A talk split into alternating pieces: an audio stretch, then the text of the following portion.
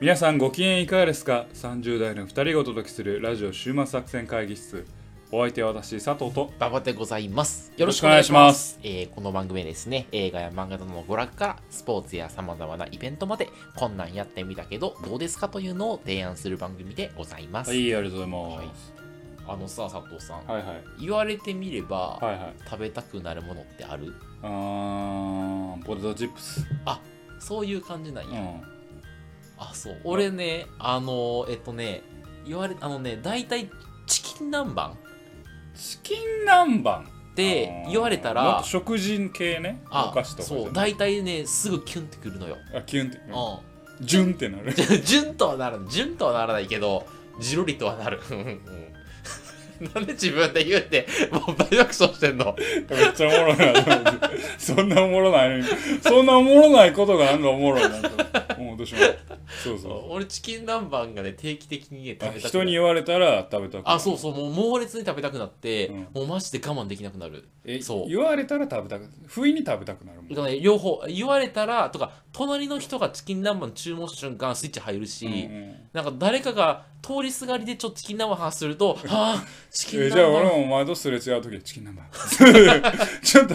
ちょっと収録でうんあちょっと飲み物取りに行ってくるわチキンナンバーそうあえて俺もた食べたいもんチキン南あ蛮チキンナンバーっていうワードを言ったがゆえにそうそれ昔多分誘拐とかされたんちゃうどういうことどういうこと誘拐されて、うんなんか多分パブロフの犬的なやつ、うんうんうんうん助けて馬場少年に言われてああ助けてあ、あ、 チキン南蛮って言ったら助けてやるよそんなシュールなシーンないやろ。チキン南もっとみたい蛮もっとチキン南蛮なあと10回チキン南蛮って言ったからあれなんじゃそのパブロフの犬的なだからまあそれじゃなく助けてくれなくてもいいけどチキン南蛮っつったらほらこれをやろうっつってチキン南蛮ほらこれを食べチキン南蛮っつってこれこれでいいだろうっつってメタファーとしてのチキン南蛮だからそうだからパブロフの犬的にだかああらあ反あの条件反射あああああああになってしまってるんじゃないなな,、るんかこう心の底を探っていくとそういうエピソードがあるんじゃないか お前侵略先行やからなんかちょっと説得力あるななあるかいなこの話どこがあんのいつもえ佐藤さんはなんかあるそういうなたあのいなんかた定期的に食べたくなるものえー、汁なし担々麺だからあ定期的に刺激を求めちゃうんかなああ辛さがええまのあか辛さっていう意味でもうんまあ、ちょうどいいだあからー昼飯食べに行く時にあ最近食べれへんから汁なし担々麺食いたいなーあって思うー担々麺じゃないんだ汁なしなんじゃないんだああ汁なしがいいあかーはいはいはいなはいうん汁なしがいいあ俺も分かるわ俺も汁なしの方がええわ、ううんん、うんあそうってい汁うなし担々麺話か汁なし担々麺美味しいところがねあるんですよあるの、うんえ今度連会社れて行って会よ社の近く行って海賊殿 連れあて行ってあよ、まあそうだね行けなくはないあなちそょっうとやあんたんとこからうはん遠いけどうんまあまうんうんああってねうんあ時々食べたくなるえうーんそうかそううんでもまあちょっと俺今今ええこと聞いたからあ何何いやだからあんたがねチキン南蛮チキン南蛮やからもううんうんうん今日帰る時もチキン南蛮って言って帰 るわそしたらお前ジュルリッツで 10なん点なんだ10点全然おもんない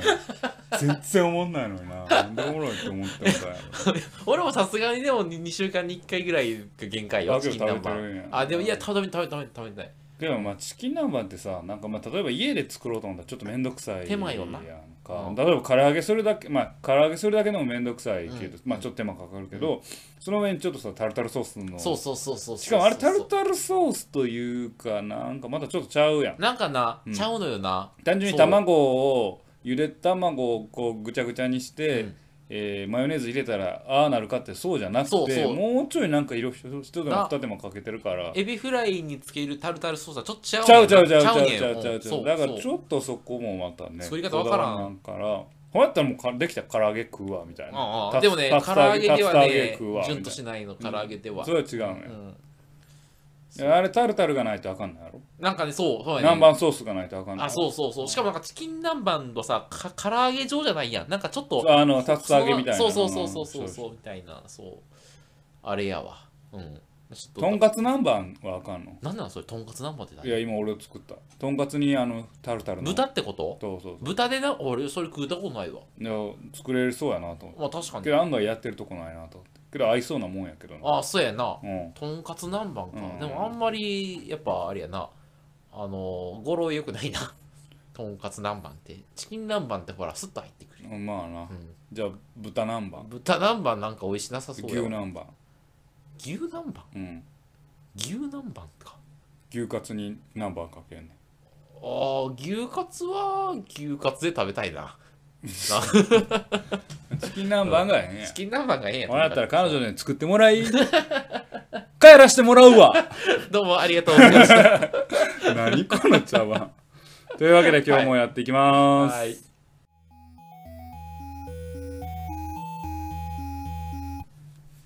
はい、今日も会議を始めたいと思います。おはいい今日のテーマは何今で日しょのうテかーマはですね私問題作「娘の友達」という漫画を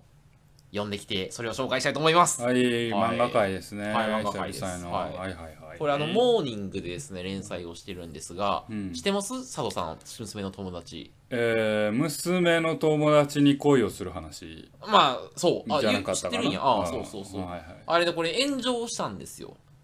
炎上っていうのは、燃え上がると書いての炎上そうってそいううこそうとそうですそうね。いうことそういうことうんなるほど。そう なんで聞ちきょまっしとょなんか出版社とかに抗議が殺到してう。はあはあはなんかその犯罪教査だとかあ。は漫画でも未成年の女の子の性的な搾取は許されないんだとか連載中止するとかそういうあ。そういうレベル抗議のが。そうへでーそれで俺知ったのよ。なんはいやはいこれと、はい娘の友達っていうやつで、なんかものすごい炎上してるなと思って、はいはいはいだから今日はちょっとそれ逆に炎上したから、読んでみようかなと思って。。それで PV 数稼ぐつもりやな、貴様 そうそうそう。さては。そうい くってや。チキンナンバ ー。チキンナンバー挟む な。いやほらでもリスナーさんもほらちょっとなんか、はいはいはいあの炎上したのは知ってるけどなんで炎上したんかとかはいはい具体的に何そんの話なのかほんまにとかまあ、佐藤の目線あ違う違う馬場の目線からして、うんうんえー炎上するようなものだったのあそうそうそうかそうっていうのもちょっとき、私としては聞いてそうみたそいうかそなうと思います、ね、みたいなのをちょっとだから今日は紹介しようかなと思っておりますと、はいはいでまあ初めちょっと簡単なあらすじなんですけど、まあ主人公おっさんなんですよ、うん42歳ぐらいかな、んどうぞおっさんで、まあ42歳のお兄さんはいないわな、まあお お前42歳の少年はおらへんから42歳のおっさん、うん まあ、詰めモードだうんでまあか会社に勤めててやな、うんえ大体あの課長ぐらいのポジションにまあ42課長妥当なところそうや妥当なとこやろでもまあ同期の早い人やったら部長もいるかな、うん、もうえ潰しにくいね腰を であのまあでも同期の中ではまあまあ出世頭出世頭はいはいうんでおっちゃんだけどで奥さんをですね1年前ぐらいに亡くされているんですかわねいそうにそうなんですよ本当きっとがんやな ちょっとねあの死因はねあのそのままだ作中では明らかあこれまだ3巻までしか出てないから、はいはいはい結構まだ短いんですけどでまだ死因は作中では明らかになってないだけどでやっぱおっさんは、まあ、娘の友達というだけあって、でまあ、あの高校生の娘さんがいるんですよだからその娘さんは奥さんが亡くなった影響であの不登校というか、はいはいはいもう部屋に引きこもってしまうそう閉じこも引きこりもっちゃってるのね、はいはいでなので主人公はだから奥さんもいない中やな、まあ、不登校で、まあ、ちょっとあの反抗期気味のむむあの娘をさんやねんけど抱えているそうその子を、まあ、男で一つで育てつつやぞでまあしあの仕事をめっちゃするわけやでその仕事場でもさムカつく取引先とかがいたりやな言うこと聞かない部下とかな生意気な部下とかいるわけやそういう中でもうストレスを抱えつつ、まあ、日々を過ごしてらっしゃるわけやみたいなそういう主人公設定ですでもうだからもう人生に疲れてるわけやでそういう時に、まあ、娘のと娘の友達である、まあ、JK のやな、うんえー如月琴さんっていう女の子と如月ことそう出会うという如月ことうん如月ことあちょちょちょちょ如月琴ってあの古い都って書いてああはいはのまあいや JK の娘の、うんあの友達いはいはいはい である、まあ、昔小学校ぐらいの時に、まあ、一緒に三あの娘とそのこことあの3人の映画に連れてったみたいはいはいなはいぐらいの関係のこ関係とだをあの再会するわけや。はいはいでそのまた琴ちゃんが、まあ、男性の理想を形にしたような女の子で、はいはいはい黒髪ロングの美人はいはいではいはいでなんかあのお父さんとそんなに無理して疲れてませんかとかってあの癒してくれはるわけ、はいはいはいでも私の前では課長でもお父さんでもなくて康介さんでいいてくださいねとか言ってくれるわはいけ、はいはいなもうだから癒やしだからわわわ私だけにはまあ、弱いところを見せてあそうくそうそうださいよと。で結構だからグイグイ来るのよ、はいはいはいだからまあもう JK と、まあ、17歳と40歳だけど女の子の方からグイグイ来る、はいはいでだ結構主人公意外とというか常識人なのよで、まあ、社会にはやっぱ常識とかモラルとか守らなあかんものああるからって言って初め突っぱねるのうね、んなんやけど、まあ、その日々の生活にすごいやっぱつストレスを抱えてるのある時ちょっともう徐々にあの依存してしまって、はいはいついには恋愛関係に、まあ、至ってしまうと。葛藤しなはがいらはいなってしまうというのが大体のあらすじなの、はいはいそうだからそんなにねえエロくない、はいはいはい。うん、エロいチームはちょっとあるけどあのそこで期待して買うと多分みんながっかりするよっていう なるほどね、そういう番組。そうそう番組じゃねえ。漫画漫画です。で、はい。作者女の人うん。で、まあ、感想として俺3巻ぐらい読んでないけど感想としてはなんかね展開にね救いがないのよ、うん。もうなんかこれ以上どうやってもハッピーエンドには持っていかれへん持っと。てかれないであろうみたいな、はいはいなんかさほら前にさあの佐藤さん好きなあの恋は雨上がりのようにってあ、あるやんはいはい。あれってほらあの JK と、まあ、おとおじさんがね、ああ恋をする話ですよねやけどあれさすごい爽やかに爽やあかでるじす。ゃないまですか、あ、最あれ後は、まあ、恋愛はあくまで道具として、二人が走り出すための物語ですから。 おいそれ好きやな 二人が走り出すためのそうそうそうそうそうでも違うのよこっちはドロドロしてるのよあ、そうなんです。もう救いがどなっいちも女性が作者なのにね。あそうやねそうそうそうやっぱほらあるんじゃないその、えー爽やかな物語を書く作者と、うんまあ、それは男も女も関係ないまあまあまねあ。関係ないね。うん関係うんない。関係ない。うおんちょっと俺、チキンナンバーちょいちょいチキンナンバー挟むなよ。や めろ。ちょいちょい浮かぶやろ。映像がじゅわっていう。じゅわじゅんって いう。で、あの、ほら、だからちょっと続けるけどな。だからまあやっぱ女子高生ではつ付き合うこと、やっぱ出身校常常識人やから、はいはいおい、GK と付き合いだぜ、イエーイみたいな感じじゃなくて、もう常に葛藤してるのよ。はいはもう友達と、お前、女子高生やい。妹、いや娘の友達だと、ぞ。うんみたいなでなんかもう娘自分の娘に付き合ってることバレたらそれこそお前もう父として人間として品格を疑え疑るわれるし、うんしかも今娘はお母さんが死んだことをショックに受けてさ引きこもってるわけやろ引きこもってるもう立ち直れへんかもしれへんみたいな中で隠しながらあの日々を過ごすとはいはでみたいななんかちょっとねあのなんていうのあなんなんだろう救いのなさもあるし、うんなんかねそのやっぱおっさんに感情移入するときいに、はいはいそのバレてはいけないみたいな,、はいなんはいかそういうねそうなんかあってなんかすごいね物語に没入するというか、はいはいはいなんかもう続き読むのが怖なるはいはけいど、まあ続きが気になってしゃあないみたいな、まあ、そんな作品でございますとはいどうですかちょっと JK といやちょっと気になりますあよでもまあやっぱり今何が気になるかっていううとんその物語の中でまあ炎上したという話がはいはあいはいはいるわけですねああそれにああどうつながっていくのか大変興味を持っていますよ多分ね炎上したのはまあ要はおっさんがまあそのまあちょっとまあ心に闇を抱えた JK をまあなんかあのと付き合ってしまうっていう多分一側面だけがうんベッて取り取りあの切り切り取られて切り取られてその結果いやそんなのは性的搾取だーっていう声がブワーってなってるだけで、うんちゃんと読むとすごいなんていうのあの全然非道徳的な作品じゃなくて、はいはいはいもう主人公常に葛藤してるしそのどっちかっていうとし社会派の作品だなって思うかな、はいはいはいはいそうそうそうよなんかほらなんていうのあのまあ仕事でもさ家庭でもまあ役割を演じてるわけですよ、うん主人公はでなんかまあ欲望を常に我慢してやな解放せずな道徳的とか倫理的に、まあ、普通に振る舞い続けるんだが徐々にそのそういうふうに模範的に生生きることルールを守って生きることに何の得があるんだっけうんうみんたいな、うんそれってなんか幸せなんだっけみたいななんかもう俺 JK と付き合っちゃえばいいんじゃねみたいなふうにあなんていうのモラルが崩壊しあそうそうそうしてくるんやそう倫理を守るのって意味あるうんとかって徐々に思っていくわけねあのそうそうそうそうそうそうそうっていうだからどうするそのさあの JK に急にさもうものすごい綺麗な女の子、まあ、JK でもまあ何でもええわ、うんにちょっと言い寄られたらあの言い寄られたらそう奥それはもうう多分主人公と同じ道を歩むんじゃないですか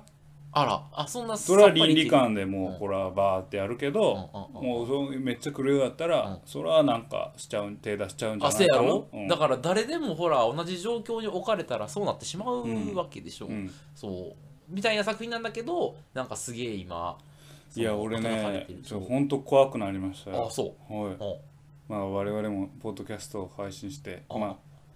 表現者の端くれの端くれの端くれの崖から落ちそうになっているまた自虐ものうんとしてうんなぜ物語で作った作品にまで物語作品の設定にまでやいのやいの言うてくる人がいるのかっていうあーこの表現者の生きづらいクリエイターの生きづらい世の中に対してはちょっと怖いなとすら思うかあなーそういう声がフィーチャーされて大きい声として、えーそれこそ言論弾圧のようなあー表現の自由は表な現の自由が奪われてるようなうん気がしてめちゃめちゃ怖いなって、せやんな、うんほんまにしかもそれをさ全部見た上で語ってるのか本当にっていうあそうそうそうそうそうそうそうそう切りそう口が切り口を一面を切り取って、そんなんやったらいや俺いつも思うんですよ、このこういう話聞くときになぜおひ夕方の「名探偵コナン」はいい番組として扱われてるの確かにあれ毎週人殺してるもんな毎週人殺してるようんうんっていう、だからそそれはあのよよくさまあこの話ちょっと関連してしまうけど、はい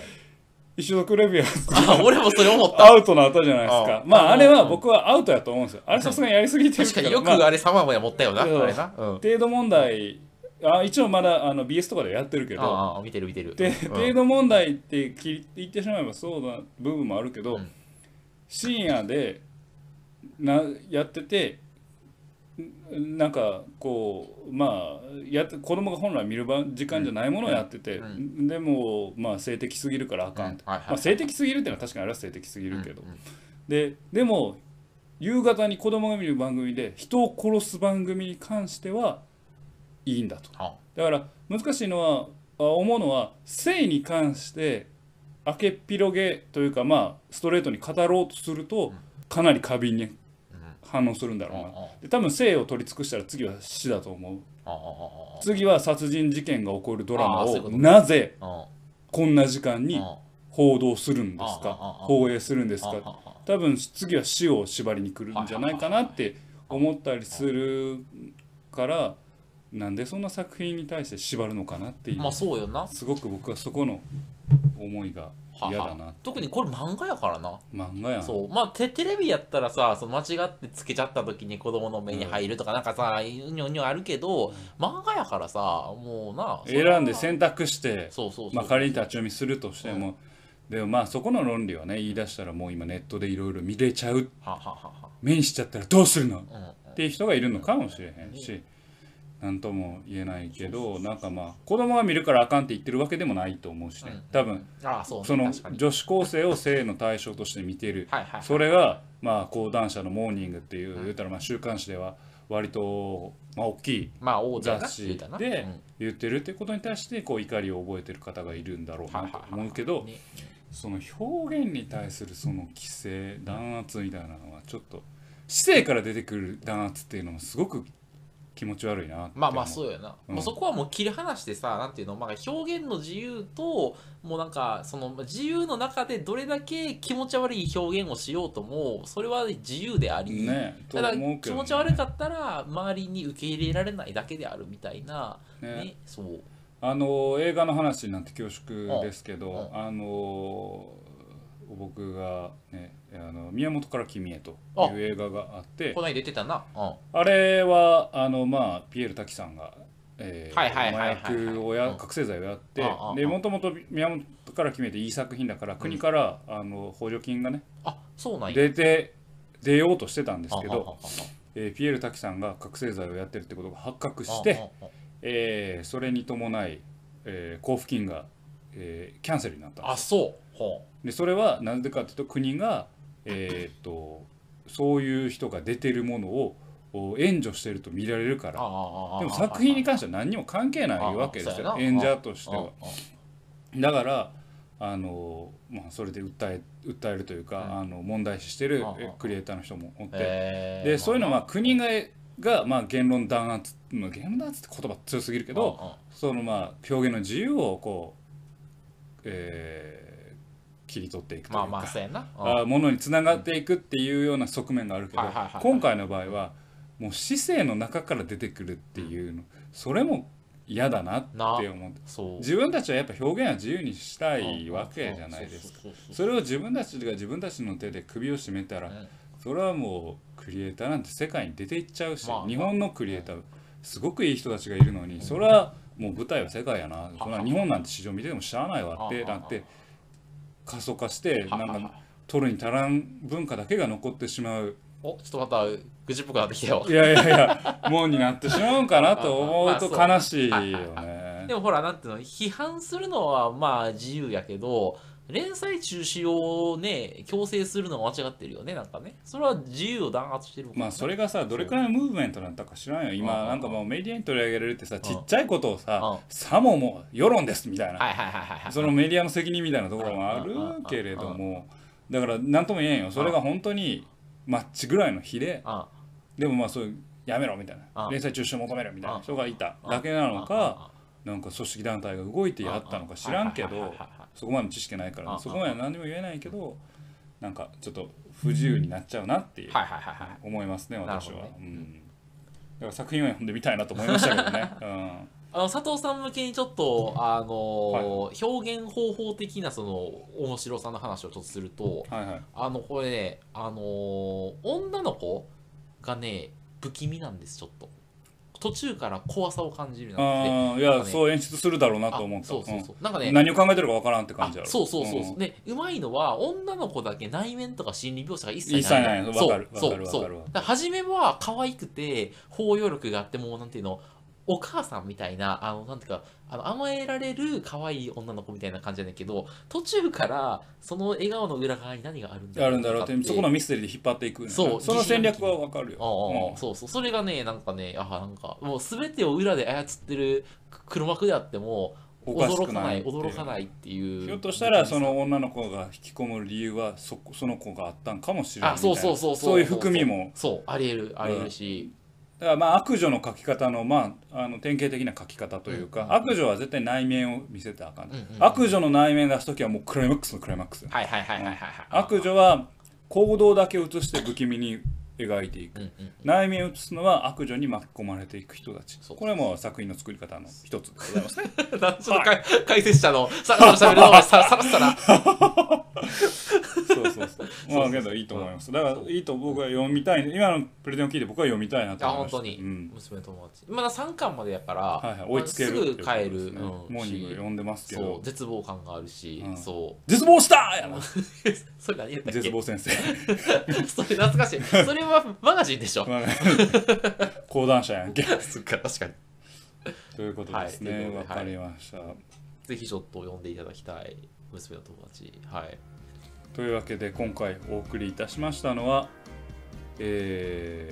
ーモーニングではい連載されている娘漫画の友達という作品でございました。ぜひ、ね、今は一石を投じるという意味でも、手に取られてはいかがでしょうか。